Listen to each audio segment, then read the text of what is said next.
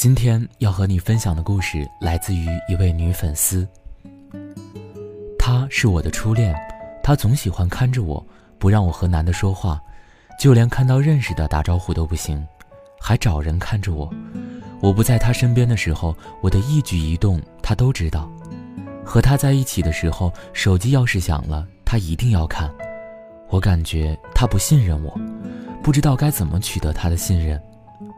而且有的时候感觉他无理取闹，我和男的打招呼他都不让，是不是有点过了？我还一定要陪着他，如果有事忙他就生气。有一次我忙到很晚，加上身体不舒服，不想和他聊天，他就不高兴了。大半夜的我顶着雪去找他，他都没有一句关心的话。朋友都说我太傻，说我为他付出太多了，我也感觉很累，但是还是很爱他。离不开他，每次都是他不高兴，我的心情就很低落。不管是不是自己的错，都要去道歉。他好了，我的心情马上就好了，会笑得像婴儿一样甜。我感觉不能太惯着他，但是每次他生气，我都好慌，想让他好起来，看不得他不开心，感觉现在整个人都是为他而活。我到底该不该这样啊？有个人给出了这样的回答，很显然你不该这样。为什么他生气，你都想让他好起来？是因为他对你实施了精神上的暴力与控制，这不是简简单单占有欲的问题，是一种精神的控制，明白吗？他用了各种各样的方法，用了各种各样的手段，隔绝了你跟别人之间的联系，切断了你正常的社交，让你对他产生更多的依赖。在这样的情况下，他的一举一动都会影响到你的心情，影响到你的情绪。这就是为什么他不高兴的时候，你的心情很低落的原因。他对你实施了情感操控，懂吗？情感操控就是操控你整个情感的生涯，而且他这样的做法是一种巨大的问题。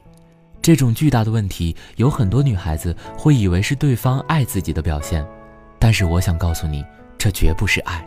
甚至都不是占有，这只是操控，他只是在控制你，他只是在控制你的人生。这种东西看起来跟爱长得很像，但它是有毒的，所以你该不该这样子？不该。情感操控是一种病态，这不是圣母这么简单，这是一段不健康的关系，是会危害到你的人生的。所以相信我，你能改变，不要因为付出太多而舍不得。你终有一天会在这样的关系里面受到很大的伤害，我劝你就现在，立刻马上止损，这是最简单的事。这个案例回答出自冷爱的第四百一十期微问答，就是我介绍了几次的冷爱老师。不夸张地说，看冷爱的微问答是会上瘾的，里面总有荒诞不羁却又与我们息息相关的情感案例。冷爱却三言两语就直指问题所在，并给出方案。想找到冷爱，就微信搜索“冷静的冷，爱情的爱”。他的文章温暖而直白，里面总会有一个案例触动你的心。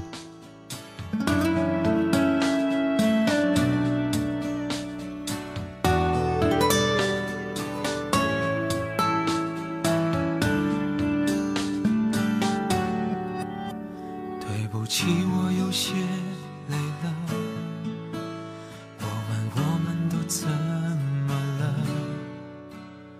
再不想棋逢对手吧，哪怕爱着、恨着或算着，突然有了很多心得，但却痛到不能选择。好多事我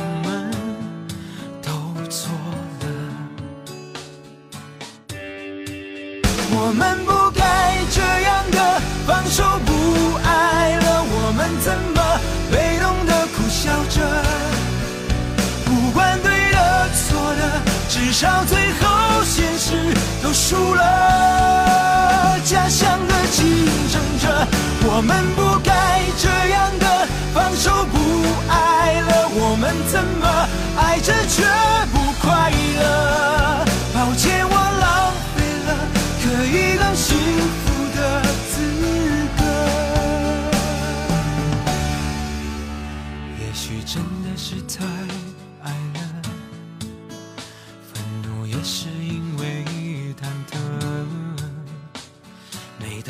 怪谁太苛刻，我们却又不懂得自责，好几次也都想算了，可心还会狠狠地疼着，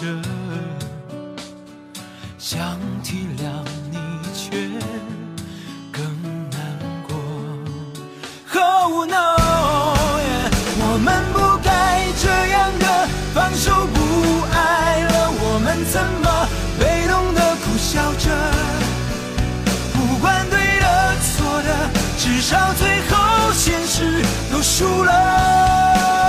了。假想的竞争者，我们不该这样的放手不爱了，我们怎么爱着却不快乐？抱歉，我浪费了可以更幸福的资格。我们怎么？我们怎么？我们怎么被动的苦笑着？不管对的错的，至少最后现实都输了。家乡的竞